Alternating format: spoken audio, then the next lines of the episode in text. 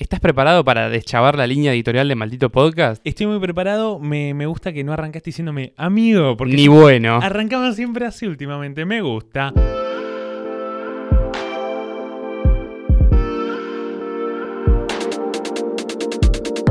Hola, bebés. Yo soy Juli Linenberg. Amigo, y yo soy Ben Hammersley.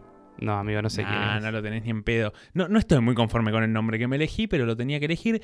Eh, periodista de The Guardian, que en el año 2004, estoy chequeando en el momento, eh, fue el que utilizó por primera vez el término podcast.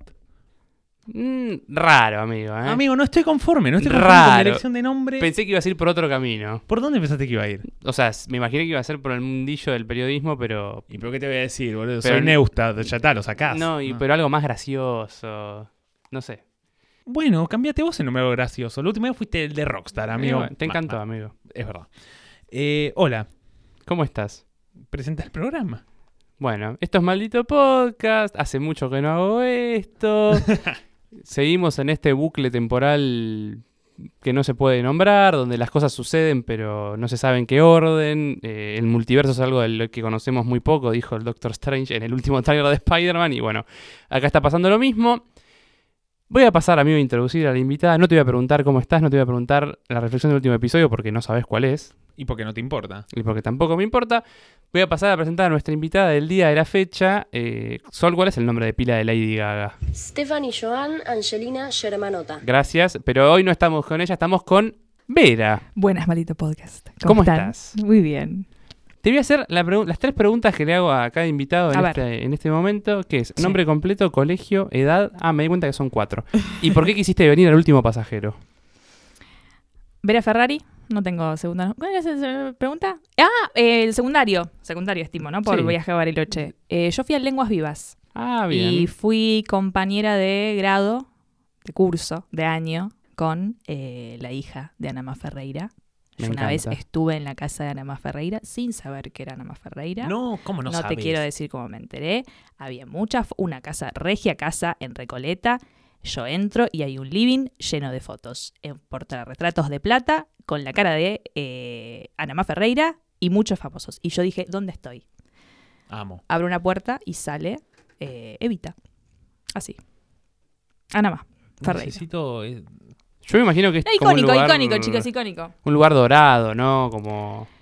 Es una casa de familia. Yo le daba clases a la, a la hijita más chiquita, un sol, un amor de, de- de niña. eh, y así me, me enteré, me enteré dónde estaba. Y nunca hubiese ido a Bariloche. Yo me fui de viaje egresados a Machu Picchu. Así que Guido Casca no hubiese, no, no, no hubiese pasado. Ah, polémico viaje egresado. Hermoso viaje. Me terminé fumando un habano con la directora del colegio y estábamos en aguas calientes, regias. Fuimos en mi, ¿qué es que hacer el camino del Inca? Nos fuimos en micro, aire acondicionado. No, no, eh, hermoso viaje, lo repetiría todas las veces. Sí. Lenguas vivas. El de retiro ahí en, Sí, sí. Porteña. Muy porteña. Por- porteñísima, porteñísima, nací en Santa Fe y Pueyrredón, una cosa asquerosamente cheta, pero bueno, yo reniego ese pasado. Y no falta edad. ¿Y a qué viniste a El Último Pasajero? Dijo Julián esta vez. Exactamente. Eh, tengo 27 años y tenía muchas ganas de volver a, a ver gente, a charlar de Ah. las cosas que hay que charlar en este país, Ahí está, muy que no bien. te las dis- no te las cuenta nadie. Y bueno, aquí eh, lo importante. ¿A qué se dedica Vera? Oh, qué pregunta. Mira, yo estudié periodismo y producción audiovisual ¿En dónde? en ETER, Escuela de Comunicación, donde ahí también trabajo. eh, hoy por hoy doy clases ahí también. Y que- estudié eso, trabajo de crear contenidos. Y es lo que te puedo responder hoy, ¿viste? Pero el rubro de la comunicación va cambiando. No te encariñes con ningún puesto porque va cambiando y después te encontrás produciendo cosas que en tu vida pensaste que ibas a hacer. Así que es una carrera para los que no nos gusta lo predecible. Eh, y los ingresos Faustos también es, es un buen lugar. Hoy eh, perteneciente, conoces el mundo del podcasting y de podcast porque estás ahí adentro de, de toda esta cuestión. Sí, me metí hace muy poquitito. Me, me dio la bienvenida a la casa, la casa de Anfibia, eh, precisamente el departamento de Anfibia Podcast. Así que lo que yo pensaba del podcast cambió bastante en el último tiempo, pero sí, estoy como, como que entré a una juguetería y, todo me parece lo más. Y, y- y sí, muy manija, muy manija. aguante, disfruta este momento. Ya será Sí. lo menos. Por eso te digo. ¿Viste? Es la ilusión del que recién entra. No, está buenísimo. Está buenísimo. Eh, Julián dijo Lady Gaga. Nos hemos dado cuenta de que su- sus tardaron, facciones, su cara es, es Lady Gaga, básicamente. Increíble. ¿Vieron? Sí, a mí eso me lo decían en la secundaria y me, me hacía sentir muy mal porque era la época en la que a Lady Gaga no la trataban bien. A Lady- Ah. No, no, no la trataban bien. Eh, y ahora, ay, Lady Gaga, lo más, reina, única, todo lo que ay, ahí les, ahora les cabió. Yo Pero siempre sí, pensé qué igual. mujer. Siempre. Y ¿Cómo? ¿Qué pensaste que? que yo siempre pensé Lady Gaga, qué mujer. Ah, que, sí, Muy, fabuloso. sí. Y me, me acuerdo que, no sé, ¿te, te acordás que se decía que era hermafrodita? Una cosa rara. Ay, Y sí, es en internet y ¿qué, ¿qué dice? Eran los, los 2010, es que- qué década horrible. Pero bueno, amigo, Me hiciste pensar que ese momento del internet, de la internet como institución, fue el momento en el que nuestros padres empezaron a creer las cosas de internet que nos decían a nosotros que no creyéramos de chicos, ¿viste? sí, cómo se invirtió eso de no creas nada de lo que hay en internet, no hables con cualquiera. Y lo que terminaron haciendo ellos. Es Sí. Y nosotros Sí. diciéndole, che, no, no te creas todo lo que ves mientras te mandan una cadena. Eh, Mm. de, se empezará a cobrar WhatsApp y el icono se pondrá azul. Estaba desde el MCN ese mensaje. Ese mensaje era increíble. Era increíble. Te desvié, amigo. Estaba yendo, estaba yendo hacia un lugar y te desvié. Tranquilo, amigo, ya soy desviado. Entonces, aquí lo que tenemos que mencionar más o menos es eh, adentrándonos en el mundo del periodismo y siendo que nos copaba mucho lo que tenía para decir Vera y cómo encara todo lo que, lo que comunica, que tiene un Instagram que es una Vera por ahí. Arroba una vela por ahí. Sí, sí. Eh, no la tenemos que promocionar tanto, sino ella más a nosotros, porque tiene su cantidad de followers y gente que la sigue y la adora, así que no es tan necesario. ¿No te adoran? No, yo creo que lo que le pasó a mis seguidores es que muchos entraron por, por un tema que yo, que yo tocaba o... o, eh, sí, y el tema es que fui cambiando tanto mi forma de hablar y los temas que me interesaban, que yo, o sea, veo que si hago una seguidilla de historias, puedo tener 100 personas que entran y 100 que se van, o sea, y eso es un constante, gente que entra y se va. Eh, y eso es un poco también, bueno, yo soy eso, una vera por ahí, tipo, o sea, medio que fue de pedo, pero ahora entiendo un poco el nombre. O sea, eh, voy tocando diferentes temas, lo que me interesa, lo que me siento capacitada para hablar. En algún momento empecé hablando de drogas y después dije, este tema me queda grande y la verdad que no sé si me quiero meter tanto porque entiendo que el abordaje que, que a mí me gustaría darle todavía no. Entonces me moví un poquito de ese lugar y empecé con otros temas y ahí la gente va viendo el contrato de lectura que hace con vos y si se quiere quedar o no. Pero, pero, pero me encanta. Me, me- no, no me encanta que baje el número, pero bueno, a veces baja, sube. O sea, ya no, se, se me volvió incontrolable. Entonces digo, no voy a cambiar lo que yo tengo ganas de decir porque va a haber gente que le guste y que no le guste y, y bueno. ¿Y te lo hacen saber? Eh, ahora no tanto, ahora no tanto, pero vos sabés que también dejé de tocar temas eh, ¿Sensibles? sensibles, sí. O sea, nunca tuve haters, pero es la clásica de hablas de feminismo o hablas de violencia de género y automáticamente alguno aparece que tiene 13 años y que me daría me da ganas de darle un abrazo, eh, pero que no sabe lo que está diciendo. Y era, era más que nada... ¿A nosotros también nos matan? eh, ¿en, qué, en qué sentido? ¿Eso te dicen, por eh, ejemplo? no, me decían cosas como... hay, tipos de comentarios que me quedaron grabados eh, del estilo el lobby LGBT. Yo tipo, ojalá hubiese un Ojalá. lobby LGBT. Si hay algo que se necesita, es un lobby LGBT. Tal cual. Eh, así que ese tipo de cosas. Después como que yo también me lo fui tomando menos en serio y, y ahora no, no, no, no me atacan tanto, pero sí desarrollé un, estoy haciendo comillas en el aire, miedo a eh, abrir los DMs. Apa. Ah. Yo veo que me llegan DMs y perdonen quienes si me están siguiendo y me están escuchando y yo no les, a ver, no les he respondido mensajes es porque me aterra abrir y ver qué hay y una vez que está visto, está visto. Entonces, viste, porque la gente te, a veces te escribe o con mucha confianza y te dicen algo que te triguea alguna otra cuestión o, o que mm, quizás ni siquiera lo hizo para, para tirar veneno, pero es eso, es un extraño que te está hablando y, es- y estuve expuesta a muchos comentarios durante bastante tiempo que ahora es como, ay, no sé si, eh, no sé si quiero saber tu opinión sobre mí, sobre lo que dije. O sea, entiendo que la publiqué, pero también puedo no abrir este mensaje. Eh, y creo que eso nos queda un poquitito como de, de- de la, de la pandemia y que mm, como que la virtualidad nos hubiese puesto todavía más sensibles y más susceptibles, ¿viste? Eh, como que durante todo este año hay una crisis del cuidado no solo por, por la economía del cuidado y las tareas no remuneradas, sino de, de- de sentirnos muy solos y solas y de que nos sentimos muy vulnerables. Y no nos gusta sentirnos vulnerables y spoiler alert, la vulnerabilidad es, es la mayor de las fuerzas, pero es una paja y no tengo ganas en este No, momento. vale. no quiero ser fuerte. Amigo, lo dijo. Rompió la regla. Ella rompió la regla, o sea que no, no nos vamos a sentir tan mal. Hazlo. Sí, sí, teníamos la única regla de dije. maldito podcast en este año que era no hablar de la pandemia. La dijimos en su momento cuando todo nos cambió la vida. Cuando todos lo hacían. Cuando todos lo estaban haciendo porque todo estaba muy, eh, no quiero decir podrido, pero muy a flor de piel. Y dijimos, no, bueno, no queremos que este espacio se vea contaminado, pero ahora parece que ya no hay más pandemia un poco. Entonces, Es o que- ya hubo tanta pandemia que podés mirarla con otros ojos. Sí, es que a mí me parece que la pandemia adelantó cosas que, que- que iban a pasar, ¿viste? La virtualidad, poder hacer cosas a distancia. Adelantó lo que ya más o menos íbamos en ese camino. Pero lo que pasa es que tuvimos que hacerlo literalmente de la noche a la mañana. Sí. Pero después las consecuencias y sus efectos son cosas que vamos a ver. Pero va a haber gente de, que- de Puan haciendo tesis Paper. hasta, el cansancio sobre sí. los efectos. Pero por lo menos en mí lo, lo que, lo que vi patente fue eso. Fue como de pronto hay una sensación eh, colectiva de mucha soledad, pero que a la vez, qué sé yo, ahora empezamos a salir, empezamos a, poder circular un poco más y te queda esta cosa de, "Y me parece que me guardo. Y ese me guardo no es solamente de- de- del, del encuentro físico, sino de mucha información, mucho hate, mucho, viste, a veces no, no, no sienten como que mm, en su cabeza hay un troll de Twitter que los juzga Sí, con cada sí. cosa que van a Me hacer. encanta. Pero esa persona no existe, no es, no es nada, pero es una voz que tenemos internalizada. Y en el último año y medio eh, eh, eh, fue una mierda en ese sentido, nos acomplejó muchísimo más. y ahora tenemos que salir. Uy, bueno, pará, bancame que necesito tiempo. Espacio, sí, sí. Me gusta, me copa, me cierra y comparto lo del troll de Twitter. Yo tengo un troll constante en la cabeza. Sí, sí, un, un sorete, un sorete conmigo, pero muy divertido de vez en cuando.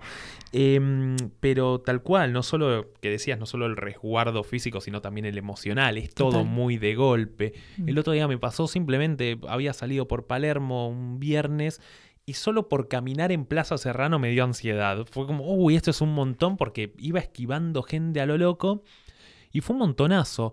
Pero, mm, pero sí, volviendo también a lo que tal vez la pandemia volvió todo un poco más susceptible. Mm. Sí, porque la verdad es que evidentemente estamos un poco más del orto, un poco más susceptibles, pero también siempre fue la comodidad de Internet de que todo esté un tono más elevado por la falta de, de, de- de lo físico o la falta de consecuencias también. Es decir, puedo decir lo que quiero en el tono que quiero Mm. y me olvido porque estoy en mi casa tomándome un té, me doy Sí. media vuelta y se termina. Entonces todo es muy intenso, todo es mucho y tal vez simplemente te están contestando con ese odio un story en el que dijiste algo de más, algo de menos. Entonces también la susceptibilidad de las redes está acompañada de eso, de lo inmediato que es ese comentario y ya, y se termina. Sí, totalmente. Em, yo me acuerdo que tenía un profesor, cuando estudiaba periodismo, tenía un profesor que una vez nos decía, como, como, como si quienes eh, sabemos que la, la importancia de las redes sociales fuéramos unos tarados, nos decía, pero ahora a los pibes eh, responderse unas historias es como, es como si hubiesen salido con la persona, o sea, es como la misma experiencia, ¿viste? Ahora no, no- necesitas salir con alguien podés cachondear en historias y eso ya se consideraría un intercambio, ¿viste? Eh, y él lo decía como, como qué boludos, o sea, salgan, véanse. Y más allá de que puedo compartir que muchas cosas la virtualidad las ha reemplazado, sobre todo en el cortejo, eh, me parece que esta boludez de pensar que la virtualidad, viste, como que, bueno, es internet, tipo, pero sos vos también en internet, ¿o qué te pasa? ¿Viste? Y claro, estas licencias que decís vos que a veces la gente se toma porque está en, en- está en internet, tipo, seguís siendo vos, ¿viste? Eh, y eso, si ya era complicado relacionarse en general, con la pandemia es todo... Bueno, qué bajón, chicos, la verdad, una mierda, no me invitan más. Pero bueno, lo es, o sea, lo, lo- lo es. Pensaba, sos vos, salvo que seas arroba E AEF2468. Ya, bastante, bastante 27. cagón. O un empleado de alguien también. También. ¿Un empleado de alguien o también es como... Nunca les pasó en Twitter de querer contestar algo y decir, no, no me meto en esta. Y decir, me haría una cuenta solo para contestar y tirar mierda. Después decís, no, me haría un Te troll. ganan. Pero eso es una faceta Sí. propia también, ¿no? Sí, sí. Como la de la del troll o la del sorete. Es como, Mm. bueno, por algún lado tiene que salir este odio y este veneno. Mm. Y bueno, evidentemente no tiene que salir atacando gente, pero eh, internet, eh, la gente se da esas licencias un poco raras. Sí, aparte, o sea, a veces pensamos como, por ejemplo, en Twitter, que me acuerdo cuando ganó Donald Trump que decían, eh, bueno, ganó por, por toda la información que tenía de, de- de la gente, ¿viste? Y lo de Cambridge Analytica, bueno, todas esas cosas. Y bueno, sí, un poco. Trump ganó porque la sociedad norteamericana tiene unas cosas para resolver tremendas. Bueno, aparte, sí, hay un factor Internet, pero a veces lo, agrandamos más de lo que es, ¿viste? Y como te pones a pensar, Twitter es un mundillo muy chiquito de, gente. Pero sí me hago la pregunta de, sobre todo en, lo que es. En, en Twitter se ve mucho la violencia política, ¿viste? Y a veces digo. Me daría ganas de contestar, ¿viste? Porque. mm, ¿Por, por qué los. eh, eh, comillas en el aire, los malos ¿Viste? Siempre esas discusiones las ganan. Y no las ganan por argumentos, las ganan por cansancio. Entonces digo, che, ¿no somos más los que no queremos tirar hate en, en- redes, los que no queremos ir a los lugares comunes, donde no, no, no respondemos todo con, con una foto meme medio carpetazo que no significa nada? Si somos más los que no pensamos eso, ¿qué pasa? Y ahí te pones a pensar, bueno, hay un entramado de gente con mucho poder que le paga gente para que haga eso. Entonces, eh, ahí vamos a, creo que la, la gran discusión de los últimos meses de eh, Argentina se está volviendo de derecha. No sé, ni idea, no lo creo. Pero la derecha tiene mucha plata y puede hacer esas cosas que dan la sensación de que somos menos. Digo, somos menos en el sentido de las personas que no hacen eso, ¿entendés? Sí. Es- hay, hay mucha gente ruidosa que genera mucho mal y, y no sé si son, son tantos, pero son muy ruidosos. Y hay razones económicas de por qué son muy ruidosos. Y es que tienen mucho poder porque tienen guita. También me da la sensación de que esta gente, eh, pensaba cuando decías los malos, entre comillas, en el aire. Sí, horrible en realidad. No, pero está los malos y los Sí, o sea, ellos. Los malos. el otro. la- pero como que siempre se la Sí. llevan gratis. Sí, sí. También siento que es porque. no, es horrible hablarlo así igual un poco, pero eh, los buenos eh, ponen, ponemos, Mm. eh, ponen otra cosa en juego cuando discuten en ese nivel, me parece. Esta gente, eh, que igual puede ser cualquiera, eh, podemos ser nosotros también en Sí, algún momento. sí. Cuando te pones en esa postura, siento que vos pones en juego algo que el otro no, y ahí, ahí me parece que es cuando ganás por cansancio, por insistencia. Porque me parece que nunca se da de forma simétrica, ¿viste? Es como que ellos te tiran con de todo y vos por ahí no estabas para esa, ¿viste? Entonces, y ahí creo que es cuando uno se, va- se echa para atrás y queda esta sensación de que, uh, bueno, ganaron. Totalmente, totalmente. Y me encanta que lo hayas dicho así, tipo, ganaron. Bueno, bueno. Claro. Pero eh, como el- la, la peleita de ese momento, que o sea, fuiste invitado a una pelea y capaz vos que solamente querías debatir. Pero mm, lo que pasa es que el- como que el propósito que tienen, por eso no, no, no responden a los argumentos, no tienen argumentos, eh, no tienen argumentos desde, desde el troll hasta el dirigente al que responde ese troll. Pero más allá de eso, es, es lo que te quieren hacer es como quebrarte, ¿entendés? Entonces, claro, te, te, te van al, al punto, mm, al, golpe bajo, ¿viste? Eh, y a veces es una- un nivel de estupidez en los tweets que decís. No, me- no, para, no entiendo, no entiendo tu lógica. Y ahí estuviste cinco minutos pensando, ¿qué quiso decir? Y ahí perdiste. Sí. No tenía que leer, de acá, no. Sí, y me quedo con lo, lo- lo del objetivo es quebrarte, porque es Mm. tal cual eso, ¿no? Es, es- es ir a un lugar completamente ajeno, pero que directamente te desubique y ah, pienso en dos cosas. Primero, más banalizado, en el famoso meme del tipito llorando con argumentos y el guacho con Sí. lentes que le responde una banalidad con la que gana la discusión. Mm. Y yo diciendo esto soy el tipo que está llorando en este momento y el meme es la respuesta. Pero bueno, es una forma graciosa de terminar una discusión, pero también se ha aplicado para decir sos un boludo, es decir, tus argumentos responden a partir de un meme. Un poco curioso y a la vez me acuerdo de algo que le escuché alguna vez a, obviamente, a Dolina, como a quien le escucho todo en este mundo, que decía que las discusiones se pierden, por ejemplo, estamos hablando del, eh, no sé, de la chapa patente. Estamos hablando de cualquier cuestión y vos me decís, ¿qué me vas a hablar de la chapa patente si yo gano 30 mil pesos al mes? Y terminaste. Se terminó la discusión. Es como, ¿qué me vas a venir a hablar vos que tengo un tío en la municipalidad? Y es como empezar a meter lo personal, y no solo personal, sino lo tuyo, y empezar a acusarte Mm. en una especie de enemigo a partir de una discusión que probablemente tenga que ver únicamente con argumentos. Que también Dolina dice, nunca he escuchado un debate donde se hable de políticas. Eh, y está pasando Mm. ahora, yo lo veo en campaña, en campaña, en los programas, incluso en los programas de, de debate entre políticos y políticas, y nunca se habla de políticas, jamás, Mm. jamás. Eh, tengo que decir, lamentablemente, probablemente quien más esté hablando de políticas en este momento, lamentablemente para quienes no vayamos tanto para ese lado, sea la derecha, pero porque es un momento en el que han ensuciado tanto el terreno probablemente en el que están diciendo lo que se quiere escuchar. Y también me quedo con lo que dijiste de Trump. eh, Sí. El tipo no es que solo gana por todo lo que se ha mencionado a partir del manejo en redes, como decías, es porque dijo lo que gran parte de la sociedad americana quería escuchar. Y el tipo lo dijo y lo largó y preparó el terreno para decirlo. Sea con fake news, no lo sea. También algunos dicen tenía todos los medios en contra. Pero el tipo respondía a lo que los ideales de los medios profesaban, como por ejemplo eliminar a los árabes. Mm. Un, un árabe no es americano. Eh, entonces, después te le puedes poner de culo, pero hay un Mm. tipo respondiendo a la bajada que vos tuviste durante todos estos años. Sí. A mí me parece que en ese sentido, eh, eh, con respecto a lo, a lo que había mencionado de quebrar, es, es una forma de, de callarte y que no sigas hablando, ¿viste? A ver quién, quién grita más fuerte. Eh, y ahí digo, mm, no tengo respuesta. Me parece peligroso que, que nos cansemos. Me parece peligroso que nos, que nos cansemos. Pero tampoco sé si es una cuestión de ganar por cansancio. Pero creo que lo que toma la derecha hoy por hoy, primero, ni siquiera, ni siquiera se toma el trabajo de reciclarse porque plantea las mismas cosas que... Yo digo, hay una vuelta al setentismo, Sí. desde lo estético hasta lo discursivo también. Sí, sí, Digo- estamos a esto del macartismo. Claro.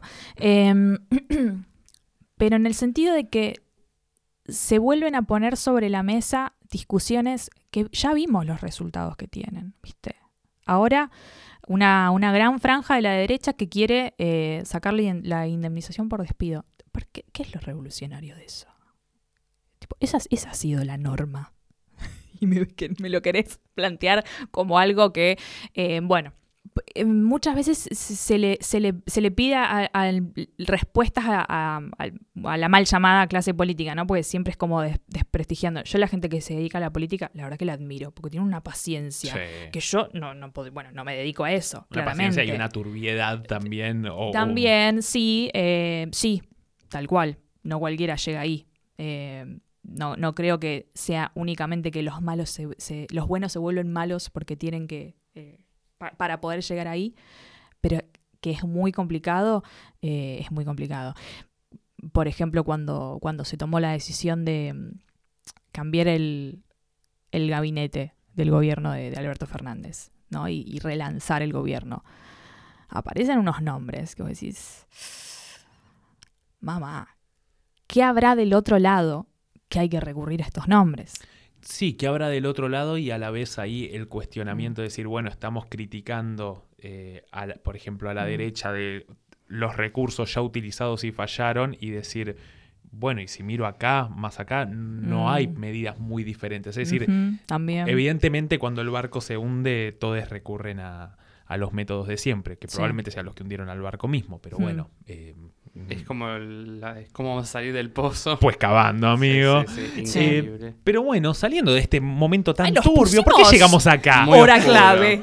Muy oscuro. Tremendo. ¿Por qué llegamos acá? ¿Cómo pudiste permitir esto? Empezamos con Lady Gaga y ahora estamos con, con- los dos modelos de país. Los dos modelos, pero eh, hay un lugar, tampoco es que vamos a salir tanto de la cosa medio triste, medio di- distópica, tal vez ya no tan A mí me encanta la distópica. tristeza, así que Genial. hay que abrazarla. Creo que a todos nos no es encanta. fácil sentirse cómodo en la tristeza. Soy de Acuario con Luna en Pisces. Ay, la luna en Pisces. La luna en Piscis, Romántica, sí. tox- amor Ah. romántico. Me encanta. Acuario no me deja, pero Pisces me tira. Eh, y Acuario es medio Kobani. Pero aquí eh, volvemos, estamos hablando de Twitter bastante y de la información y de la data. Hay un momento ayer hablando con Julián, siendo mm, que, que no sé qué horario era, nos habíamos juntado y dijimos, bueno, vamos a charlar un poquito con Toto, otro amigo, quien hizo el episodio de música, que siempre lo decimos, Titi, y estamos hablando un poco y algo que se nos ocurrió mencionar en algún momento es, por ejemplo, la clara línea editorial que tienen hoy los medios, que probablemente o antes éramos más bobos o antes los medios intentaban camuflarla con la bajada del periodismo, objetividad, si es que existe y todo lo que fuere. Y hoy parecería ser que los medios tienen una bajada muy clara. Ya sabes a quién responde el canal, qué piensa, qué no piensa, quiénes llama y cuando llama, cómo lo van a tratar, incluso en términos positivos también, cómo lo van a tratar. Eh, es muy evidente los puntos de vista. Tal vez vos pensás que siempre fue así o no, pero te lo preguntamos. Yo pienso que siempre fue así. Sí. Pero, pero es cierto que. eh, ¿Se acuerdan cuando fue el asesinato eh, a George Floyd? Sí. Ay, Sí. te estoy tocando unos temas Sí. tremendos. Eso bueno, bueno, eso fue en bueno. cuarentena Pero ya, ¿no? tengo un Sí. punto. Sí, Sí. sí, sí, sí. Eh, prime- primera cuarentena. Eh, Recuerdo de mi primera cuarentena. Asesinato de George Floyd, sí, sí. Literalmente. Tremendo. Y bueno, nada que ver, pero va, va, va, va la mención. Netflix saca un documental, eh, mockumentary, ¿no? como un documental medio desde, desde el humor, donde hacen como un resumen de lo que fue 2020, que lo saca creo que el 30 o 31 de diciembre, Sí. eh, que se llama Muerte al 2020. Y hay como dramatizaciones de entrevistas y en una aparece Samuel L. Jackson que dice, y ahora lo traigo a colación, no es que lo que pasó con George Floyd y la represión de la policía haya sido nuevo, lo que pasa es que todo el mundo lo vio. Entonces, creo que lo que pasa es que los medios siempre mostraron la hilacha, pero hay algo de que nos volvemos a avivar. Yo creo que hay como ciclos, ¿no? Donde hay mucha conciencia de qué está pasando, después nos cansamos porque no lo podemos cambiar, y después surge otra generación que con las redes sociales, con internet, estás mucho más expuesto. Vos antes leías un diario para ver lo que pensaba Clarín o La Nación, por mencionar estos grandes diarios que son aparte monopólicos, pero hoy por hoy los seguís en Twitter, y en Twitter vos ves para dónde van los títulos, los, los clickbaits. Entonces, creo que, que, mm, pasa un poco eso, pero para no, para no relativizar tanto y poner un ejemplo claro. Por ejemplo, cuando la revista Para Ti hablaba de la dictadura, que no hablaba de la dictadura, ¿no? pero hacía propaganda de la dictadura, eh, entrevistó engañada a una, a una madre de Plaza de Mayo, a una madre de un, de un desaparecido. Hizo todo, todo un escenario para, para sacar una entrevista falsa.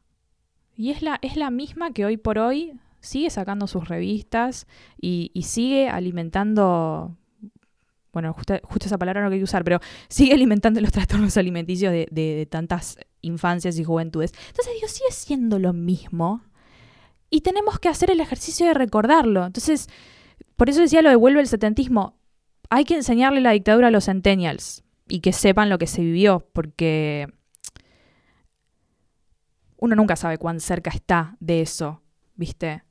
Sí, y también lo peligroso de no hablar de eso, de convertirlo en una mala palabra. Sí, y de, y de pensarlo, por ejemplo, con, con la última dictadura militar en Argentina, de pensarlo como, eh, bueno, fue una cuestión de, de- de- de represión y, bueno, mataron a, a Y también. líderes políticos. Y fue, un, fue un o sea, volviendo a lo de los dos modelos de país, fue una discusión económica. O sea, es, el camino es inverso. Se, se, se- se instauró en la Argentina un modelo económico que necesitaba la represión porque nadie iba a estar de acuerdo con lo que se quería hacer. O sea, se desindustrializó el país completamente.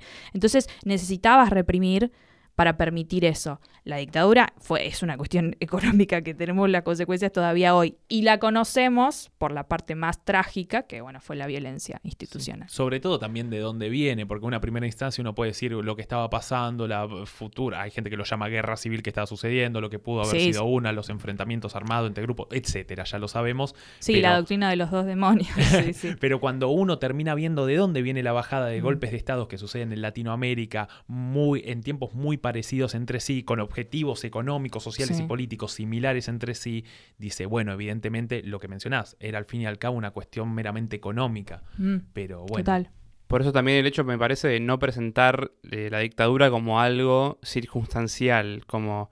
Y pasó, bueno, el país se estaba yendo a la mierda, lo que Mm. dicen, todo el mundo pedía a los militares. Bueno, no, Claro. en realidad no. Tenés que decir, eh, horrorizado, todo el mundo pedía a los militares. Claro. Eh, pero bueno, eh, ¿Por qué terminamos en la dictadura, digo? ¿Por qué termina, chicos? ¿Por qué empezamos Porque con es un Lady sábado Gaga? lluvioso. Sí, yo hoy me levanté, le decía a Sol, y no- me levanté muy tarde, pero no podía creer que estaba lloviendo, porque ayer fue un día divino, Hermoso. y hoy me levanté y digo, eso es lluvia, estaba el perro arriba de la cama, y digo, sí, esto es lluvia, definitivamente.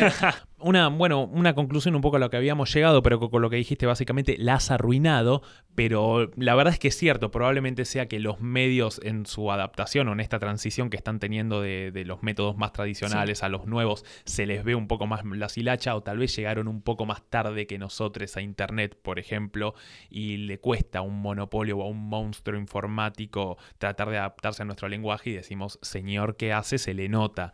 Eh, tal vez sea eso o no, pero algo que habíamos pensado es que también, que lo pensamos mucho con respecto a lo que tiene que ver con el algoritmo y con las redes y con la información que se difunde. Hoy la información es muy sectorizada y es adrede sectorizada porque uno va a buscar lo que quiere ver y pretende que todos los canales en donde lo consulta se lo dé. Yo sé que cuando googleo algo, pretendo que me dé el resultado que yo estoy buscando en ese momento. Y así he entrenado yo en conjunto con Google al buscador para que esto suceda. Entonces, un poco habíamos dicho, bueno, puede ser que pase lo mismo con los medios. Es decir, te voy a dar algo muy específico y que va a ser lo que vos querés ver y voy a tocar las temáticas que vos querés escuchar y voy a hablar una semana de esto y la próxima me voy a olvidar porque son los tiempos que van a correr lo que busco. Y ahí en un momento pensamos en lo que es Twitter. Yo siempre dije, yo me informo, por ejemplo, por Twitter, que me parece un gran medio, o me informo por otros lados que tienen que ver más bien con Internet o de maneras más periféricas de- con respecto a la información. Y en el último tiempo dije, me parece que no es tan periférico, porque Twitter tiene una sección que se llama Para ti, y a mí me está diciendo, encima para ti, el nombre ya me trae Word Flashbacks. Cancelado, Rey. Entonces ya hay un momento, me está poniendo a Messi trending topic número uno hace cuatro días porque hizo un gol el martes, pero pretende que a mí me va a seguir interesando porque vivo retuiteando cosas de Messi, por ejemplo, porque lo amo. Eh, o la información que te va llegando, eh, ponele, en mi caso, yo estaba en un momento muy jede con el fenómeno Milei, como leyendo mucho y viendo mucho en internet al respecto, como diciendo, ¿qué onda este personaje? Y me aparecía trending topic número uno hace 40 días y no había hecho nada. Entonces, los canales de información empiezan a elegir lo que te muestran a partir de algoritmos. Entonces no sé qué tan libre, o qué tan periférico o qué tan poco eh, hegemónico o más bien... No me salió la palabra, termina siendo lo que consumimos en Internet. Ya no sé qué tan libre es esa información. No lo es. Estamos en la Matrix. no, no, la verdad que no.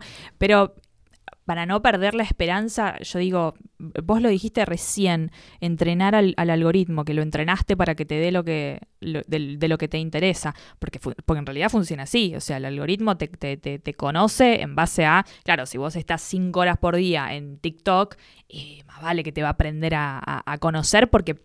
Digo, el algoritmo es la, la- la fórmula para resolver el, el problema y el problema es que le gusta, ¿no? Entonces, sí, bueno, si pasás mucho tiempo ahí lo, lo va a terminar aprendiendo. Entonces, a mí lo que a veces me parece es que como que cedemos ante la desesperanza de que ya está, los monopolios y Mark Zuckerberg y qué sé yo, y, y es cierto que es así, pero la desesperanza no puede ser nuestra respuesta.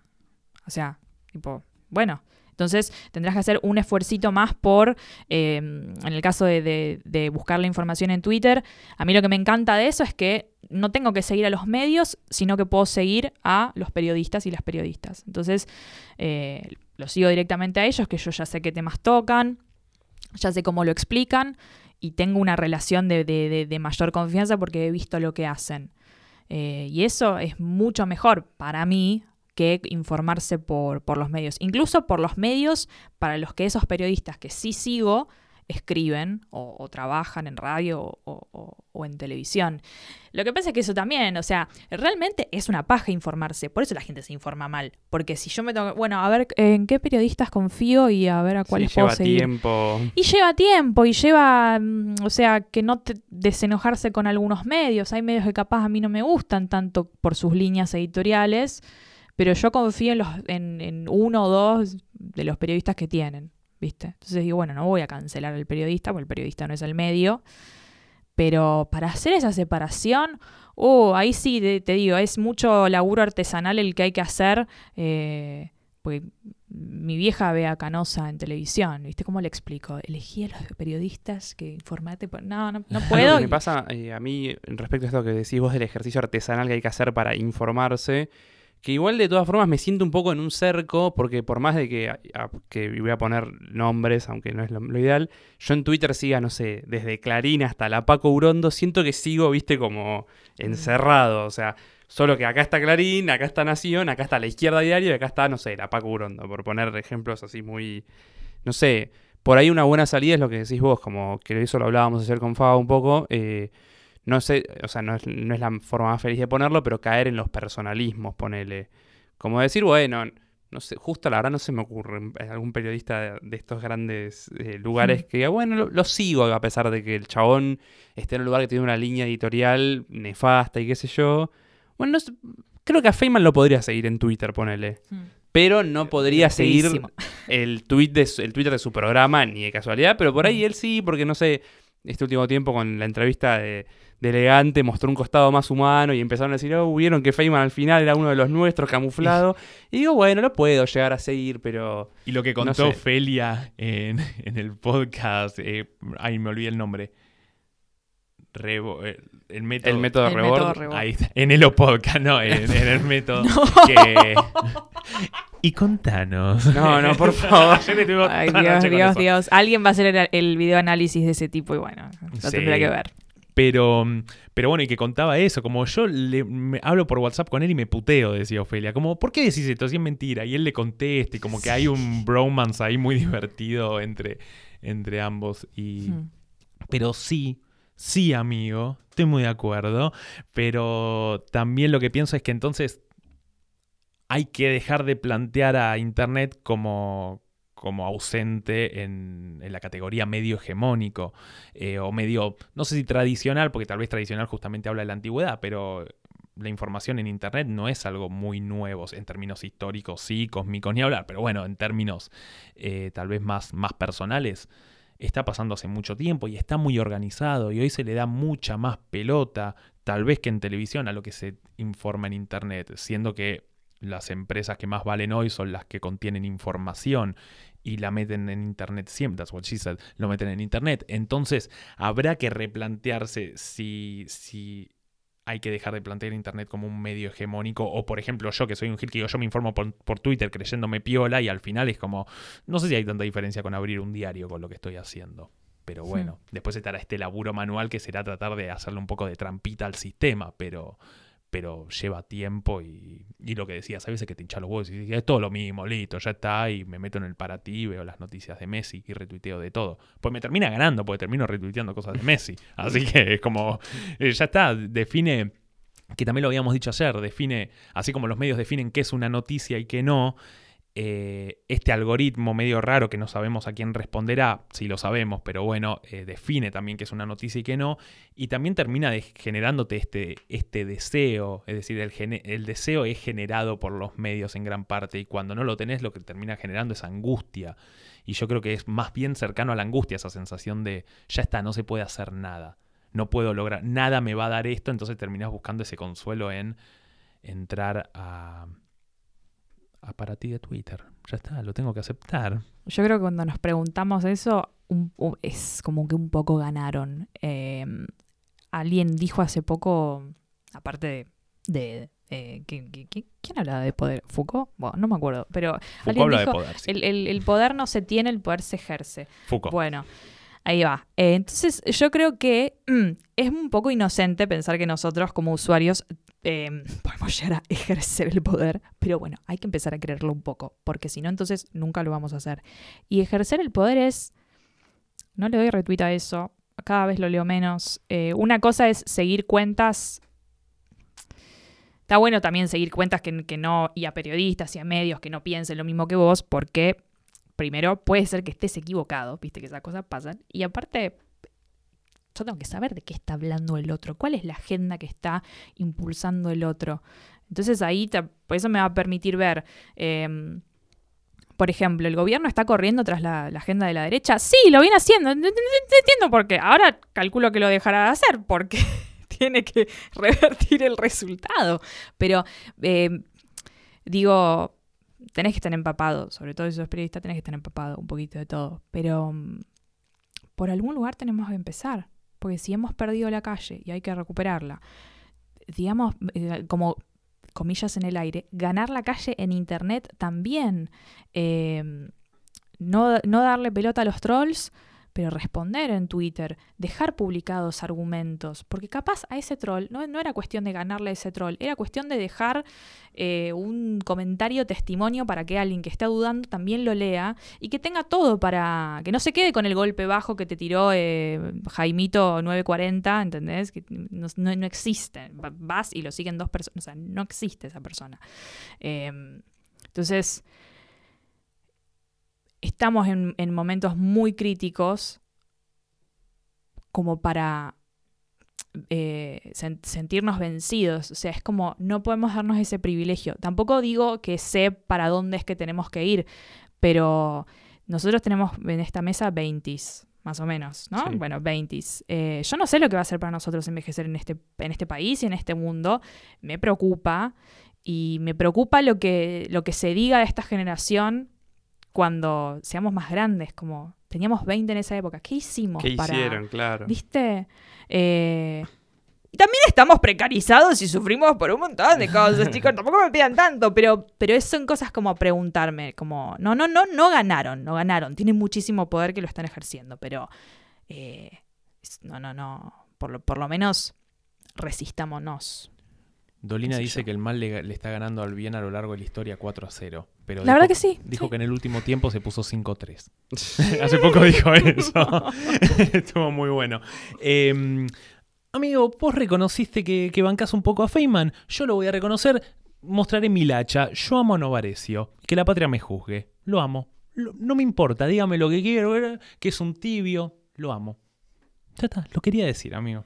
Me parece, me parece inteligente. Me parece eh, muy fachero. Lo rebanco. Y muy medido. Y muy tibio. Como me gusta a mí que tengo luna en Libra. Entonces. Tu, tu season, temporada. Esa frase de que salió de Aníbal Fernández esta semana que dijo que no le gustaba. ¿Qué cosas no le gustaban tibias? El mate y el peronismo. Y a vos, amigo, ¿qué te gusta tibio? El periodismo. El periodismo me, me- me gusta un poco. Creo que en este momento donde todo está tan claro, lo banco. Toda la gente que yo escucho que critica, por ejemplo, a este tipo de periodista, pues no vamos a hacer un episodio Novarecio, te dicen es muy tibio, no se sabe para dónde va. Para mí es algo, una faceta positiva en un periodista, siendo que hoy sabemos para dónde va todo el mundo. Mm. O por lo menos no negativa. Eh, a, mí, a mí me preocupa cuando quizás esa... eh, que quizás cuando no es tanto tibieza, sino como cierta imparcialidad, eh, me, me- me parece, me parece necesaria también. A mí lo que me preocupa mucho es cuando... Y, em, cuando se hacen los naif, ¿viste? Cuando le, le- lo, lo- lo sientan a, a un Javier Mirey, que, no, que ese tipo no viene solo, o sea, ese tipo es, es todo lo, lo que es eh, elite y la norma y el establishment y todo lo que nos ha gobernado eh, como poder real siempre. Viene de ahí, es un revolucionario. Y a mí me preocupa cuando Novarecio usa, usa ese, lo, lo que podría ser una virtud, como, bueno, cierta impa- imparcialidad, tiene sus momentos, pero digo, ¿qué estómago que tenés que ser para, para hacerte el boludo con eso? Porque mm, yo creo que las, las, el resultado de las elecciones, por lo menos en Ciudad de Buenos Aires, yo no digo que sean los medios los únicos responsables y que el voto eh, signifique solamente, o sea, sea solamente el reflejo de los medios. Pero en Porteñolandia Sí. tuvo un gran impacto la industria mediática, que hace que hoy eh, una de las fuerzas sea, sea la derecha. Entonces digo, eh, Novarecio, esperaba un poquito más de vos. ¿Qué, Sí. qué te pasó ahí? ¿Cómo, cómo esto, esto que decíamos recién, ¿qué van a pensar de nosotros dentro de unas décadas, ¿no? Las, las nuevas juventudes. Bueno, y yo me pregunto, ¿Novarecio cómo, cómo se mirará al espejo diciendo, yo le di espacio en el aire para que toda una ciudadanía vea estos argumentos, no le repregunté, no, digo, ¿viste? sé, deben ganar mucho dinero, es que es así. Deben ganar mucho Sí. dinero, eso, eso tuerce las, las, las voluntades y, y las opiniones y las, las percepciones sobre el daño que estás haciendo. Eh, y me, me- me he cansado bastante de esa impunidad que tienen, sobre todo las figuras de conductores de noticias. Eh, y digo, che, no hay nadie que te diga, esto no termina bien, ¿viste? ¿No te, no te da calor escucharlo y no, no... Sí. Eh, por otro lado, soldado de Novarecio, eh, lo voy a defender. De lo mismo, de lo mismo se lo ha acusado cuando entrevistó, entrevistó a Cristina, por ejemplo, que me acuerdo que Babi Echecopar y otros se iban a decir que era un tibio, que era que al final se le vio la hilacha peronista. Corte siempre. ¿Qué entrevista y que- vieron? Y que si hay alguien que hay algo que no tiene es hilacha peronista, pero justamente le ha repreguntado poco, no se ha metido Mm. con temas tan polémicos o ha dejado de insistir en ciertos momentos donde Igual, vos no ves que ningún periodista está repreguntando demasiado. tal cual. No se repregunta. ¿Cómo No. que se, se terminó eso de repreguntar? Es ¿Viste? verdad. Te repregunta más eh, un youtuber que, y no, no lo digo bajándole el precio No. para nada, es otro formato, pero a veces repregunta más un, un youtuber porque está buscando y qué sé yo, o, o ha repreguntado más el, el periodismo de espectáculos. O repregunta más ¿Viste? un no periodista. Es También. decir, Y es que eh, ahí entra en juego esta línea editorial que decíamos antes, de, o sea, uno sabe, lo hablamos justo la, última vez, eh, cuando, que lo que decías vos, cuando Javier Milei se sienta, quien está del otro lado sabe eh, cómo llegó a sentarse ahí, por qué se está sentando ahí y por dónde puede ir, por dónde no puede ir. Que eso es producción, todo está súper recontra estipulado de antemano. Eh, otra cosa que tal vez me preocupa, sí, podría decir que me preocupa es esa cuestión que se tiene en las entrevistas de humanizar a la figura política, humanizar al candidato. ¿Qué hace? ¿Qué hacías de joven? ¿Qué onda tu familia cuando, no sé, Macri fue a lo de Susana, apenas asumió y contaba del secuestro? ¿Y, y qué hace? ¿Cómo es la vida de Macri cuando se levanta? Y empiezan como a, a generar una cercanía medio barata de entrevista, que lo han hecho una gran parte, es decir, Lo hicieron con la dictadura incluso. Con- Sí. lo hici- justo cuando vos nombraste lo de para ti, yo me acuerdo en, en una materia de la facultad veíamos cómo las revistas así más eh, banales, entre comillas, humanizaban a los dictadores, básicamente. ah, sí, claro. una tapa Fotos con la familia, sí. sí, sí, sí. ¿Te acuerdas? Bueno, la tapa de para ti que decía, ¿la Argentina está lista para la democracia? Sí, sí, sí. O sea, digo, si, humaniz- si intentaban humanizar a esta gente, claro. esto es. Y, y cuando se llevan, y nada, vas a ver que un candidato está yendo, ¿cuánto va? Normalmente 20 minutos a hablar un canal, y ves que van los 20 minutos y se toman 15 minutos hablando de cuestiones personales, como buscando caer bien, que yo entiendo que será algo importante en las cuestiones de campaña, pero también hablará de nosotros como espectadores o como, o como, como gente que vota, ¿no? Eh, ¿Qué nos importa y qué nos deja de importar? Eh, no nos importa que el esta persona esté un tercio de la entrevista sin hablar de política en absoluto, eh, a mí me preocupa un poco esa cuestión de humanizar a la figura política en este aspecto, ¿no? A mí me, me- me interesa que hable de lo que, de lo que va a hacer, de cómo pretende hacerlo y si los números cierran, ¿no? Claro. Porque es como Sí, abajo el Excel da- capitalismo. Ok, se cierran los números porque me parece que no.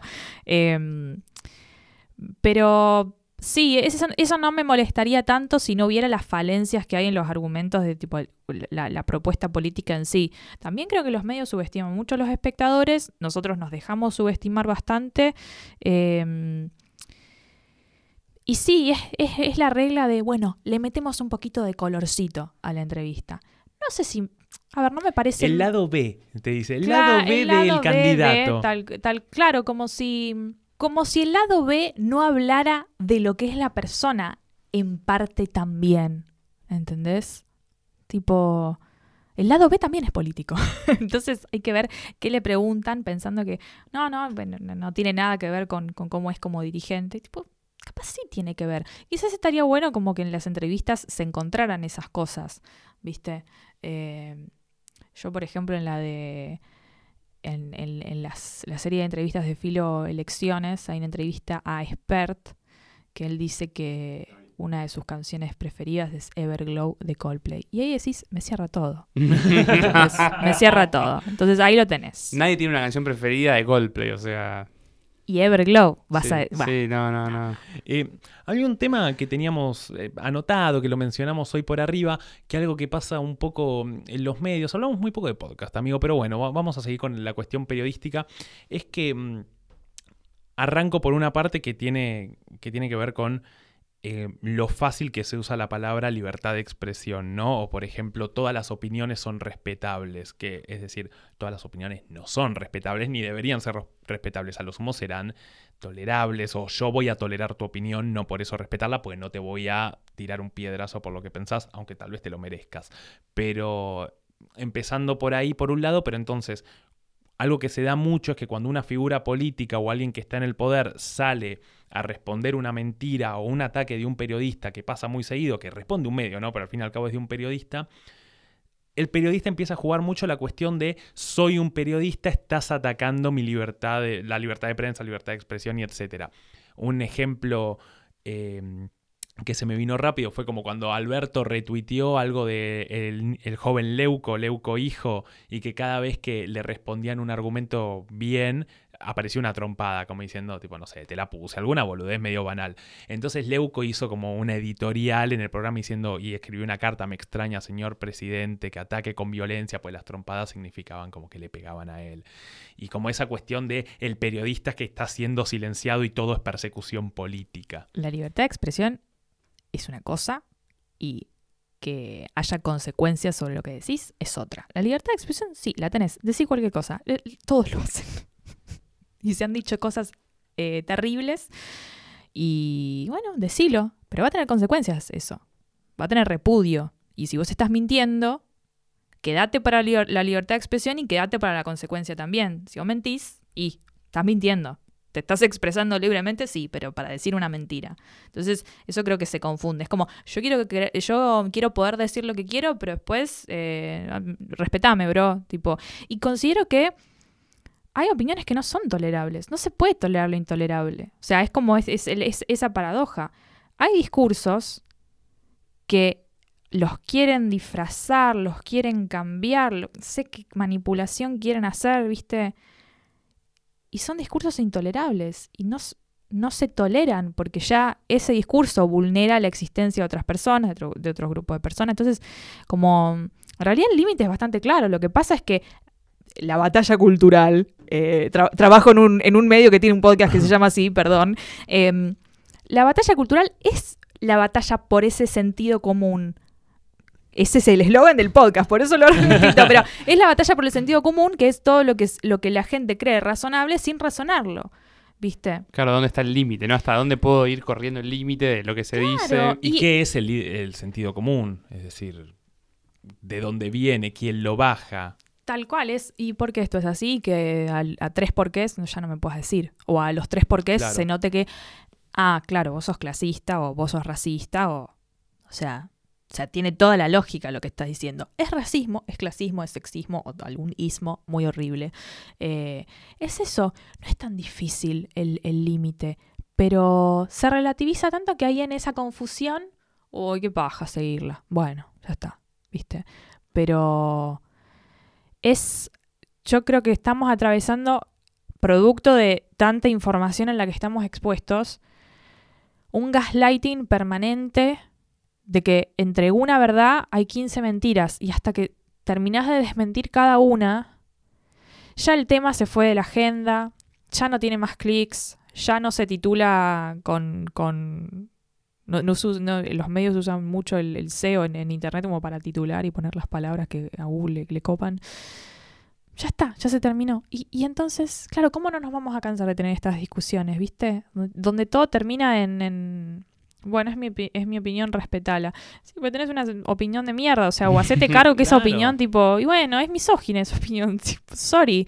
O sea, pero eh, ba- ba- bancátela. Lo- El problema es que después se la bancan y dicen orgullosamente, sí, yo soy machista y con mucho orgullo. Y ahí decís, uy, bueno, claro, ¿cómo te recuperamos el cerebro? Se perdió. se venció, se venció. ha dejado de funcionar. Amigo, episodio 3, temporada 2 de Sherlock. agarra una gran mentira y la envuelve de verdad.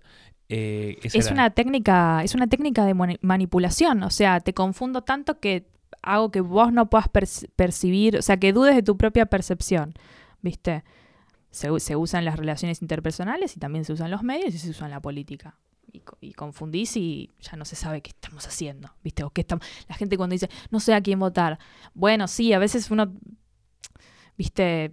Puede tener sus dudas, qué sé yo, pero no ves que hay dos, realmente hay dos modelos de país, hay dos proyectos distintos para, para dónde se- se quiere ir. No, no creo que cueste tanto, pero nuestros sesgos nos están ganando permanentemente. Y eso no, no tengo respuesta a cómo se soluciona. pero creo que a mí cuando me enseñaban pe- periodismo, parte de informarse, aparte de, de seguir a los, a los periodistas que, que te gustan y que te, te explican bien y que sabes de dónde vienen y qué sé yo, también está en una forma de informarse es hablando con la gente, ¿viste? Cuando vos hablas con gente que se salgan un poco de tu círculo, de tu núcleo duro, bueno, empezás a verlas. Eso, eso es lo que te da la perspectiva, después no creerte cualquier cosa que te diga un, un señor enojado en la tele, ¿viste? Y que puedas diferenciar cuando hay una imparcialidad bien utilizada y cuando es una tibieza muy, muy cínica. No digo que la tibieza esté mal, pero hay un cinismo que ahí digo, vos sabes lo que estás haciendo. Ojo No con pareció. Novarecio, Ojo con Novarecio, te venía viendo la intención, ¿eh? Algo- nos hemos comido la temática podcast, pero porque fuimos mucho al periodismo y Twitter, y bueno, es decir... este- Y terminamos en la dictadura. ¿Qué Ten- pasó, tendrás que volver a hablar de podcast para terminar hablando en ese episodio de, no sé, dadaísmo. Pero bueno, ya veremos. veremos cómo sucederá. Eh, en breve terminará, pero me, me está divirtiendo esta charla, entonces no quiero que termine. Y iba eh, a decir algo muy puntual, pero te metiste con Novarecio y me desviaste, me rompiste. Buscaste romperme con Novarecio. Y, bueno, Y no puedo discutir. Me requedo lo de también que las editoriales son un poco ese concepto que habías dicho, un señor enojado en televisión, ¿no? Y, y en eso se basan como la editorial de Babi Echecopar, por ejemplo, que es ver un tipo enojado y que putea y que los argumentos son simplemente insultos o, o cuestiones más banales y que la persona que lo ve, que viene también por la parte de humanizar al personaje, em, tal vez no es que está tan de acuerdo con lo que opina, porque lo que opina de fondo es mucho más complejo que decir son todos unos hijos de puta y se tienen que ir. Probablemente le gusta porque lo ve y dice, este tipo me gusta porque habla como yo. Este tipo me gusta porque maneja mi lenguaje. Ah, ya veo dónde está yendo. O este tipo me gusta porque lo que hace es, es lo que yo haría y lo comunica como yo lo haría. Más allá de que tal vez, y me ha pasado mucho encontrar gente que no está de acuerdo ideológicamente. Por poner por caso Milley. Porque estoy yendo con personajes muy puntuales en lo que tiene que ver con la agresividad y la manera de comunicar. Eh, y- pero ideológicamente de verdad no está nada de acuerdo. Y lo votan o le parece simpático el personaje simplemente por lo cercano que lo tiene en su manera de comunicar. Mira, el enojo en al algoritmo le encanta porque el enojo nos genera una reacción, ¿entendés? De hecho, hace poco eh, estábamos viendo que mm, cómo titular los copies en Twitter. Y parece que salió como un, ensayo o un artículo que, que explicaba que no empieces los tweets con preguntas, empezalo con una afirmación, no importa si es incorrecta, empezalo con una afirmación, porque si alguien no está de acuerdo, si alguien está de acuerdo con vos, va a querer decir y expresar su opinión, pero sobre todo si no están de acuerdo, van a querer decirte que estás equivocado. Y ahí ya te, empezan- te van a empezar a llenar de, de- de comentarios. No importa si son buenos o malos, tipo, De interacciones. eh, des- despierta ese tipo de interacción. Cuando Milei gana en Cava, que, que gana en, eh, en dos comunas que no tienen nada que ver una con la otra. O sea, no, no, no fue un voto ideológico, ¿no? que se estuvo hablando mucho. No fue un voto ideológico, pero sí a este lenguaje que usa el enojo como, como el eje. Ni siquiera importa lo que está diciendo, pero se enoja. Y yo también estoy enojado. Sí, el tema es que vos estás enojado porque no llegas a fin de mes, ¿entendés? Y porque te, te llenan la, tarjeta alimentar con plata que después se la chupa el supermercado. Yo entiendo tu enojo, yo te creo, hermana, entiendo tu enojo, pero no es el mismo elo- enojo de, mi ley. Entonces, no, hay como una con- confusión de... de, mm, en, en las formas, ¿entendés? Las formas, vos fíjate que a las feministas siempre se las corre porque nos hemos enojado y que somos unas feminazis y no se nos puede decir nada y qué sé yo, y la generación de cristal. No son los modos. No, so- claro, es- tiene un tema con los modos. Pero mirá que Milei sí puede y gana una elección así por enojarse. Entonces, sí Claro, te- ahí prima el modo, pero no el contenido, ponele. no, no tiene contenido. Eh, Además, no son los modos cuando estás diciendo algo que a mí no me conviene. No es que no son los modos, porque de hecho, cuando alguien está enojado y dice lo que yo quiero, Claro. Tal vez no son los modos, pero está orgulloso de que no sean los modos. Pero cuando me estás atacando ideológicamente y lo que estás diciendo es tan fuerte, con lo único que te puedo atacar es con que pintaste el cabildo. Es con lo único que te puedo atacar. Porque no, no puedo decir que está mal tu reclamo, no puedo decir que lo que estás planteando no existe, aunque hubo un par de giles que intentaron decir que no existe. Eh, pero el argumento más fácil es decir, no son los modos. Y se ha escuchado tanto de gente que hoy está de acuerdo eh, con estos personajes, decir no son los modos, que es, entonces no te molestaban los modos, te molestaba lo que estaban comunicando verdaderamente. Eh, todo a final de cuentas se, se puede decir es peligroso. sí. Em, lo que puedo decir de podcast, una, una- una línea, porque se me viene a la cabeza. El podcast en el último tiempo es un formato que, obviamente, por la. O sea, atrás viene la, inversión de, de- un Spotify, ¿no? Que está poniendo plata eh, para que eso sea así. Pero hay algo de- del, del podcast como formato que, que me alegro mucho de que ahora esté explotando mucho más de lo que ya venía haciéndolo, que es que mm, en esta lógica a veces de plataformas digitales, de bombardearte con lo visual, em, hace poco entrevisté a Angie Samartino sobre tema podcast, porque estábamos lanzando Basta Chicos, el- la vida de Ricardo Ford, eh, de Anfibia Podcast. Em, ella Hubo me- todos pips. No puedes nombrar nada. Censurada. Libertad de expresión.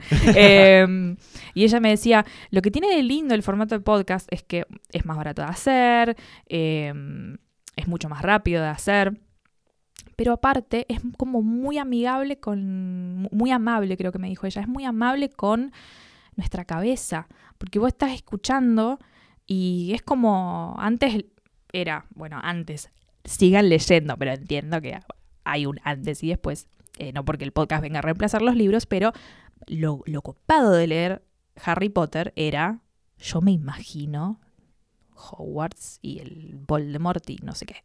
Bueno, después sale la película, ah, la película es una poronga, bueno, no importa, o me encantó, qué sé yo. Pero hay algo del- de la experiencia del libro que era que vos le pusieras la, la parte audiovisual en tu cabeza. Y el podcast te permite hacer un poco eso, y eso baja la velocidad a la que, a la que vas escuchando y vas empezando a, a digerir eso que escuchaste, ¿viste? Entonces, creo que, hablando tanto, cre- creo que esta charla tuvo que ver mucho con el bombardeo de, de ideas y de redes y de Twitter y, demás. Creo que para salir un poco de eso y cambiar de, paso, está bueno, está bueno el podcast eh, en ese sentido. O sea, hay como un cambio de... Tuvimos tanto tiempo frente a pantallas y tanto de ver, ver, ver, como un escroleo permanente. Y esa calma que puede llegar a traer el podcast y esa forma de contar, a mí me parece buenísima. Como algo de, de esta última mini época, ¿no? Los últimos año y medio, dos. eh, está buenísimo que, que- que vaya, que vaya por ahí. A ver si descansamos un poco la vista y en, y en todo sentido, descansar el scrolling, ¿viste? Porque nos vamos a terminar quemando. Mal. No vamos a Así que morir. escuchen podcast. Eh, Ya- sí. Aguante. Sí, escuchen podcast. eh, mientras. Me gusta este concepto nuevo de que empieza a sonar la musiquita de que el episodio va terminando, pero seguimos hablando un poquito. Pues si no, antes era medio de golpe como hacíamos, porque Sí. sonaba, bueno, no vamos. Y terminaste con esa conclusión y terminamos todo culo para arriba, como bueno, bebés. Entonces, ahora cha- charlamos un poquito más, pero como más, más a modo de despedida. Eh, sí, es, es verdad eso de los podcasts también, porque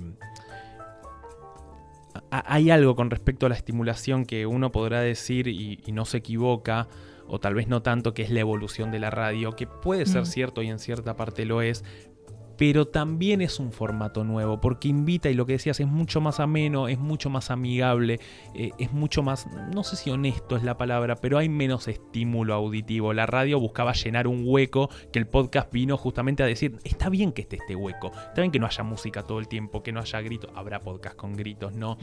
Pero Y yo es menos celoso. porque te deja hacer otras cosas. Te deja hacer otras Convive cosas. con otras cosas. Me podés poner pausa, podés hacer lo que fuere, podés ponerlo cuando quieras. Mm.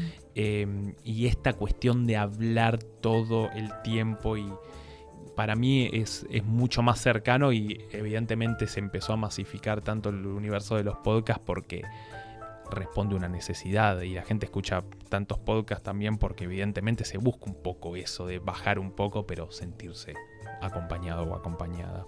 Lo que dijimos de Maldito Podcast, amigo.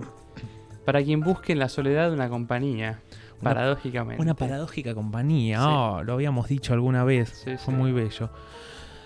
Ay, amigo, siempre intenso. termino agotado. Sí, sí. Y pasa, amigo, que de Lady Gaga a la dictadura, Novarecio. Medio, sí. Sí.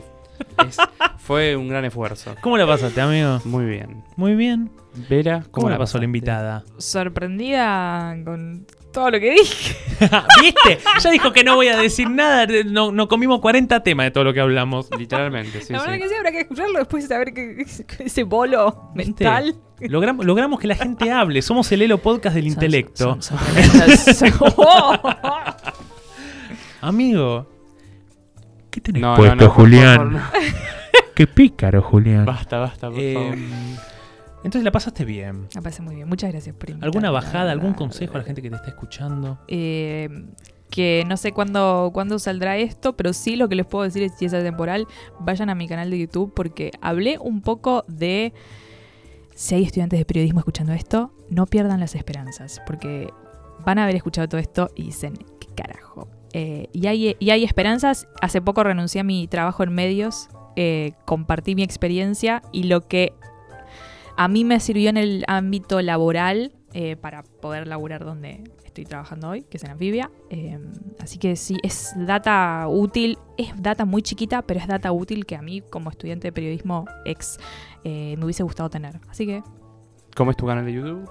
una Vera por ahí. No, no, mentira, ese es mi Instagram. Ah. No, eh, me buscan como Vera Ferrari y van a encontrar mi canal.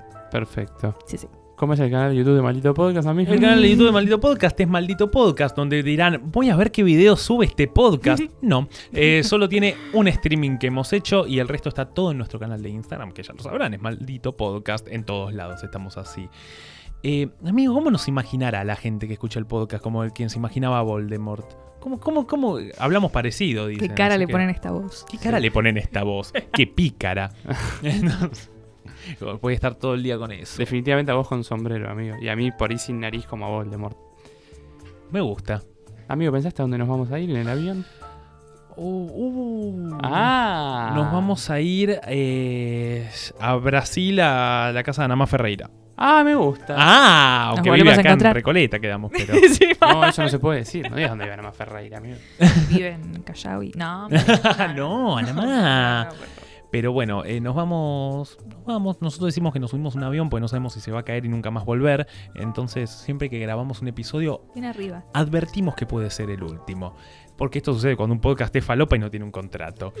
Eh, amigo. Fue un gusto. Fue un gusto. Gracias, Vera. Gracias, Sol. Gracias, Lady Gaga. Gracias, amigo. Gracias, amigo. Nos vemos. Maldito por...